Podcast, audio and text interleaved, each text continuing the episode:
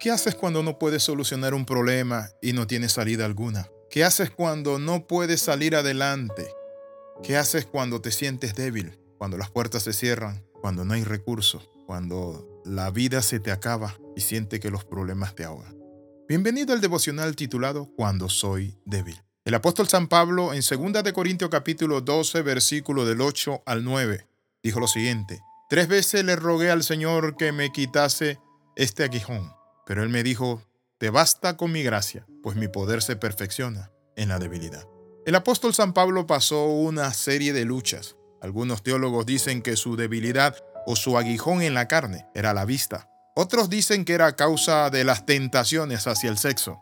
Pero quiero decirle que no era ni la vista, ni era una tentación hacia el sexo, porque él tenía el don de continencia.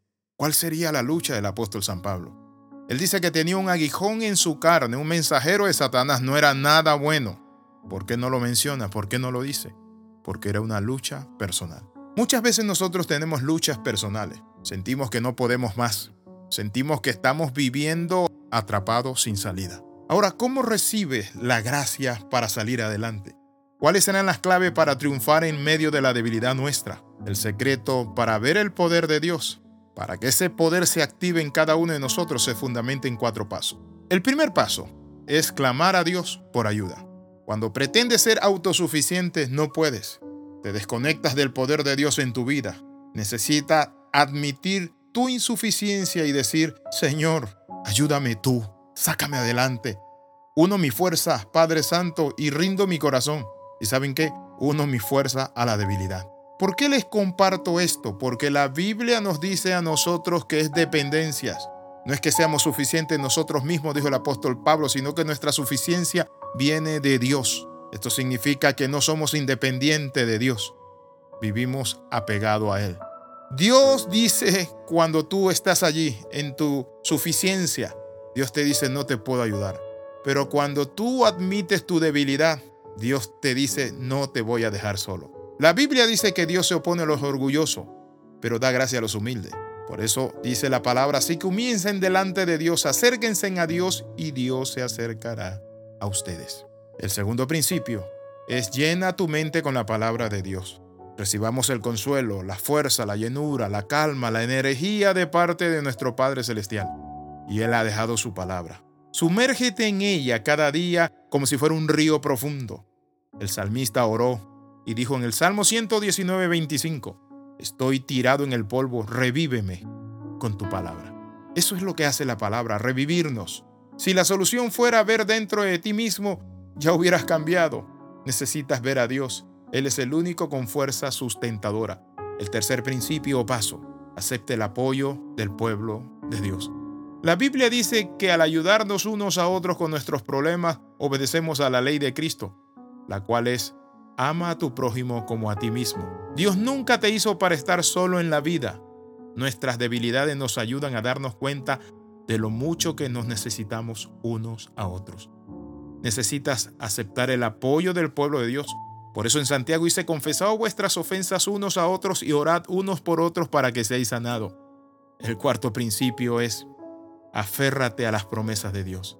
Hay alrededor de 5.500 de ellas esperando para que tú las reclames.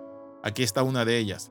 Él da poder a los indefensos y fortaleza a los débiles. Los que confían en el Señor encontrarán nueva fuerza, volarán alto como las águilas, correrán y no se cansarán, caminarán y no se fatigarán. Mantén tu esperanza en el Señor y tus ojos enfocados en la esperanza del cielo, no solo en el aquí y ahora. La Biblia dice que Pablo tres veces le había rogado al Señor que le quitara esa debilidad, pero el Señor le dijo, bástate mi gracia, pues mi poder se perfecciona en tu debilidad. Según de Corintios capítulo 12, verso el 8 al 9. Cuando estás pasando por un problema no puedes arreglarlo, no puedes rendirte, solo mira hacia arriba, ora al Señor, confía en Él y abrígate con la palabra.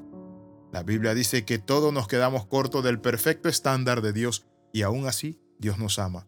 Aun cuando pecamos y somos imperfectos, de hecho, Dios nos ama tanto que envió a su Hijo Jesús a limpiarnos de nuestros pecados y a traernos a la familia de Dios.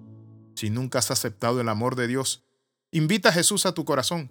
Quiero que tengas una oportunidad ahora. Si las palabras de esta oración expresan tu corazón, entonces permite que Dios lo sepa, orándolo de una manera de decir yo acepto.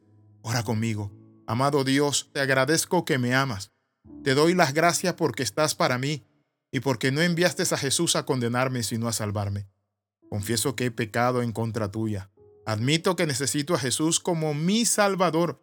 Quiero tener una relación con Jesucristo. Quiero seguirlo a Él. Te lo pido en el nombre de tu Hijo que me perdones. Amén y amén. Si hiciste esta oración, déjamelo saber.